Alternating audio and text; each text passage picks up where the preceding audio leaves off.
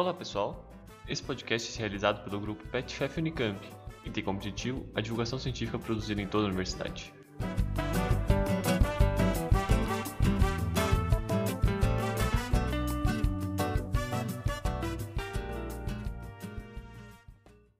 Oi, pessoal! Sejam todos e todas muito bem-vindos a mais um episódio do PetCast, por dentro da Unicamp. O meu nome é Júlia Dias e hoje temos como convidado o Lucas da Lava. Lucas, pode se apresentar para a gente? Bom, oi, gente. Meu nome é Lucas e o tema da pesquisa é a repetição no processo de aquisição da linguagem, contribuições para as práticas fonoaudiológicas. É, não sou o único autor dessa pesquisa, junto comigo tem o Ronaldo Júnior, a professora Maria Fernanda, a professora Kelly e a professora Adriana Laplane. E, bom, acho que falar um pouco sobre a trajetória também influencia em como eu cheguei nessa pesquisa. Eu sou graduado em Linguística, faço segunda graduação em Fonoaudiologia, faço doutorado em Linguística e no meu mestrado em Linguística eu estudei doença de Alzheimer e alguns aspectos de linguagem sobre a doença em si e sobre a organização do discurso. Então, já tenho um certo interesse por esse tipo de pesquisa em que a gente estuda um aspecto linguístico, uma variação em um quadro clínico ou algo que realmente afeta a linguagem. Legal, Lucas. E qual foi a motivação para você começar essa pesquisa em especial? A principal motivação para essa pesquisa foi que em 2019, ano passado, eu atendi um caso num estágio da Fono em que a criança apresentava repetição na fala, sendo que não era uma queixa que essa criança tinha antes. E a família trouxe essa demanda.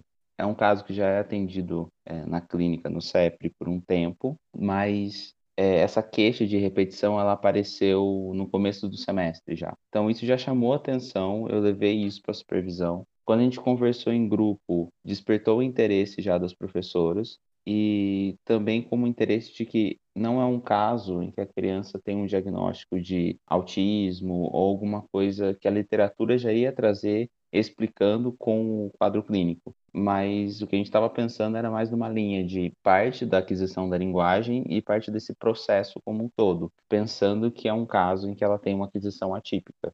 Entendi. E é muito interessante isso, né? Porque ah, acredito que por a fono, pelo menos aqui no Brasil, está sendo uma área que tá, acredito, está crescendo agora, né? Mais recentemente. Muito, muitos casos ainda são muito considerados como doenças, né? Então, é muito importante essa abordagem que vocês estão tendo de levar mais em conta os casos do cotidiano mesmo da, das, das crianças. E é, qual foi a metodologia que vocês utilizaram? Para a metodologia, a gente ficou um tempo debatendo até a gente chegar na conclusão que uma revisão crítica da literatura que falava sobre repetição na aquisição da linguagem era uma coisa que estava precisando para a prática da fonoaudiologia. Porque quando a gente pega alguns trabalhos que vão abordar a repetição, eles sempre vão acabar abordando aspectos do autismo, do espectro autista, e muitas vezes eles não vão abordar necessariamente a repetição na aquisição da linguagem em geral. Então, para ir nesse sentido, a gente tinha que partir de uma revisão. E também pensando em aspectos éticos, na dificuldade que a gente teria com alguns aspectos éticos para abordar as crianças em processo de aquisição de linguagem atípico, acho que a revisão seria o mais adequado para começar um estudo e depois a gente deixar uma porta aberta para estudos que queiram usar as estratégias que a gente está buscando, né, para propor para aquisição da linguagem em geral, não necessariamente só autismo, né, e discutir um pouco o papel de um fenômeno como a repetição no processo de aquisição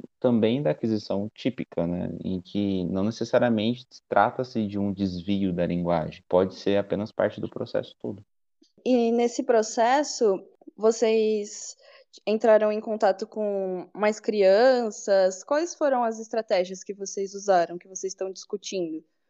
Bom, a gente teve um caso que foi motivador, que esse de 2019, que fez a gente refletir sobre o que estava acontecendo ali, ainda mais que foi uma queixa que apareceu. E a partir disso a gente pensou em, para os próximos passos, ir numa linha de investigar o que a literatura já está abordando, para a gente seguir uma discussão teórica e também propor algumas coisas para a prática da fonoaudiologia, em que a gente tire um pouco essa discussão de que é parte de um desvio da, da aquisição, a criança está repetindo demais ou repetindo tudo que o adulto fala. E é muito interessante porque, em muitos casos, pelo que a gente leu na literatura, as crianças, por exemplo, repetem é, exatamente o que o adulto está falando, ou a mãe, ou o irmão, ou outra criança também, mas repetem exatamente com a mesma entoação, com o mesmo ritmo e com a mesma intenção, muitas vezes. E o que a gente refletiu muito para essa pesquisa é a questão de que essa criança deve estar tá também organizando o discurso dela para ela se colocar no lugar de falante. Então, uma das estratégias que a gente até pensou que seria bem interessante trazer e tem algumas em alguns estudos já é a forma de você proporcionar para a criança um ambiente em que ela pode ter a iniciação da, da conversa, em que não é um ambiente de pergunta e resposta, em que ela vai ser imposta uma pergunta pergunta que ela necessariamente tem que trazer uma resposta para aquilo, mas um ambiente em que ela comece a, a conversar, ela tem a iniciação né, do, do, ambiente. Então a gente também está pensando numa linha interacionista. Né?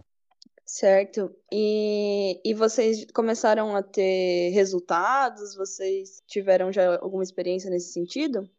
A gente teve alguns resultados bem legais, porque quando a gente faz o levantamento de vários estudos e começa a ter um olhar crítico em cima, e claro, discute em grupo, né, isso é bem legal, a gente encontrou algumas coisas como, por exemplo, você facilita a iniciação verbal da criança, mas como? Você proporciona um ambiente, um contexto, chama a família para dentro da clínica, você conversa com os cuidadores dessa criança, para no sentido de tanto orientar quanto entender o ambiente que está ali instaurado, né, para você ter uma progressão, entender melhor como é, você vai interagir com aquele ser humano e como você vai proporcionar um processo terapêutico para aquela criança, em que muitas vezes é, o ambiente, claro, ele vai influenciar de maneira muito significativa. Ia ser muito complicado a gente supor que apenas uma hora por semana de terapia fonoaudiológica que a gente tem acesso no estágio da fono com essa criança, que apenas uma hora essa criança ia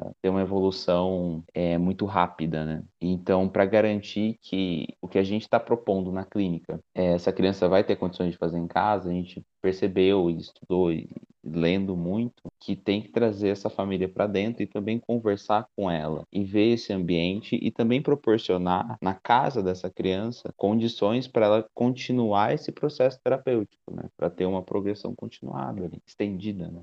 Muito interessante. Eu sou da área da educação, né? Faço pedagogia e a gente vê bastante essa importância que a família tem no processo do desenvolvimento da criança, né? Porque a criança passa metade do dia na escola, mas ela passa metade do dia na casa dela. Então, se o processo não for em conjunto, ele é incompleto, né? E, e sobre isso eu também queria saber se tem alguma proximidade desse acompanhamento com a escola, se vocês têm algum estudo em relação a isso, alguma parceria com as escolas.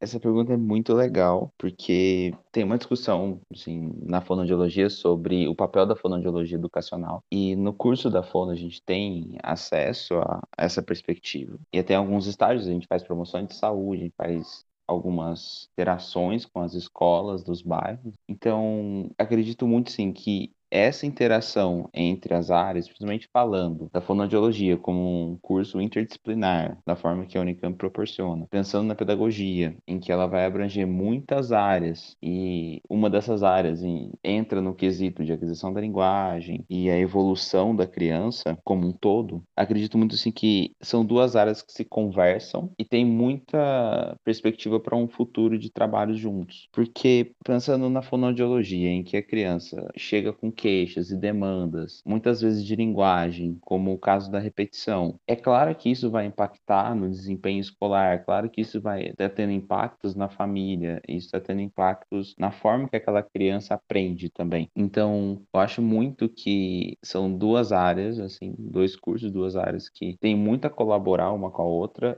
E na perspectiva desse projeto que a gente está fazendo sobre aquisição da linguagem, sobre desenvolvimento da criança, acredito que é essencial a gente pensar pelos dois lados. Tanto que quando a gente começou a pesquisar, eu entrei muito com a parte de linguística. Na linguística, a gente fala muito sobre imitações na aquisição da linguagem, os processos de organização na aquisição da linguagem e o que motivam eles. E a gente, quando discute isso, a gente também percebe que a criança está em constante processo, em constante mudança. E a escola tem um papel fundamental. Então, a inserção do fonoaudiólogo na escola, junto com o trabalho feito na área educacional, ele vira um, uma questão também de você acompanhar a progressão a longo prazo né, dessas crianças e ter um, uma noção melhor de como a gente pode colaborar para elas. Sim, para elas, no caso de como elas vão desenvolver, como elas vão eh, melhor se desenvolver e melhor se adaptar ao contexto que elas estão né? Nossa, muito, muito interessante. Com certeza vai ser, eu acredito muito nisso também, que é essencial, né, para o desenvolvimento daquele aluno, que, enfim, ele vai acontecer em todos os ambientes que ele tiver, né? As crianças é exatamente isso, eles estão em constante transformação porque eles estão em constante aprendizado. Não que os adultos não estejam, mas as crianças elas valorizam mais isso, né? Elas, elas aprendem muito.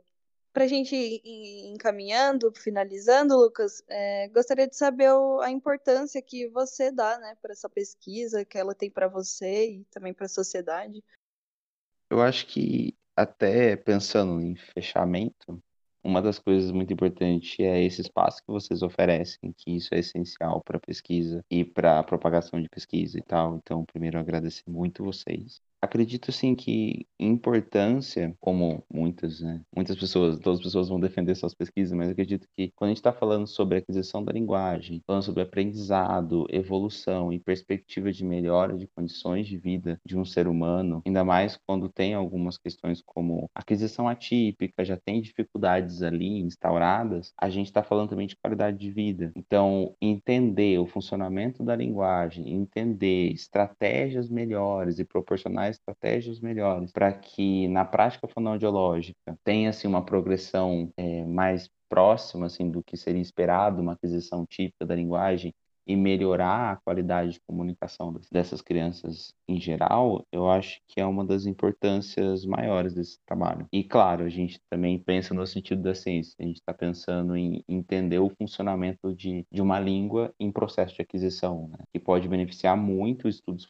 futuros quando a gente pensa que outros estudos podem pegar um, um corpus grande de criança para estudar e querer aplicar as estratégias que a gente está trazendo aqui, né? Então, eu acho que deixa uma porta aberta e traz alguns pontos de investigação bem legais, assim, para quem atua na área. Muito, muito obrigada, Lucas. Foi ótimo trazer também esse, esse assunto, porque eu acredito que, assim como né, diversas áreas é, ainda tem que ser muito mais valorizadas, a fono com certeza é uma delas. O processo de desenvolvimento é essencial, quantas crianças né, não passam por isso, enfim, também questões psicológicas, e é necessário com certeza esse acompanhamento em conjunto. Espero que a gente consiga isso. Enfim, agradecer novamente. Bom, para quem gostou, para quem se interessou sobre o assunto, a gente vai deixar aqui o, o contato do Lucas. E, e para você acompanhar esse e os outros projetos do Grupo PET, é só seguir a gente no Instagram e nas nossas redes sociais, arroba PetFefUnicamp. Muito obrigada e até mais!